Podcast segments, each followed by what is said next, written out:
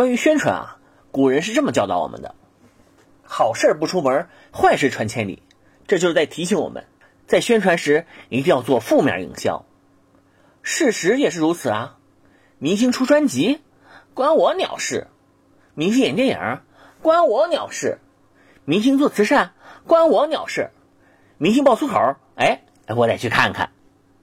不信啊？你看最近柯以敏老师有多火，都快赶上孔子了。很多人都会这么说。在这里呢，我想引用柯一鸣老师的一句话：“别说了，滚吧！”我看啊，过几年就会出现一个柯老师的弟子。把柯老师的言论整理成书，这本书的名字叫做《磕碜》。柯老师啊，真不用觉得不好意思，您都已经有语录流传于世了。试问这个世界上有几个人有语录的？未来啊，您的语录都会进入语文课本，让小学生默写。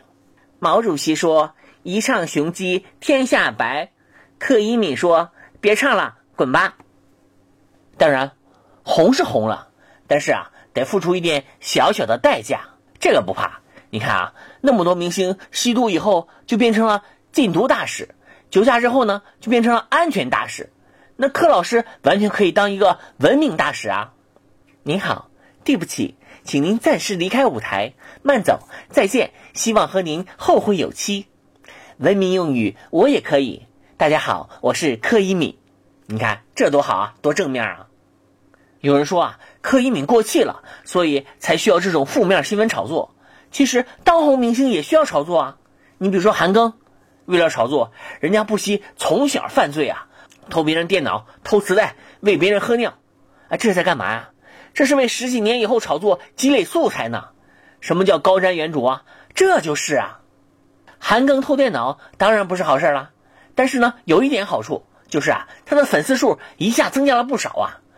这群人就是小偷，他们激动地说：“我我我们有代言人了，免费的，谁再敢说小偷贼眉鼠眼了？你看看这浓眉大眼的家伙，不也是小偷吗？不过下次韩庚再跟他的小伙伴开拼盘演唱会就比较麻烦了。有人大喊：啊，我钱包丢了！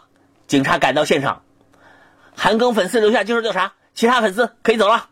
开完演唱会，韩庚收到了歌迷送来的贴心礼物，一盒精美的点心。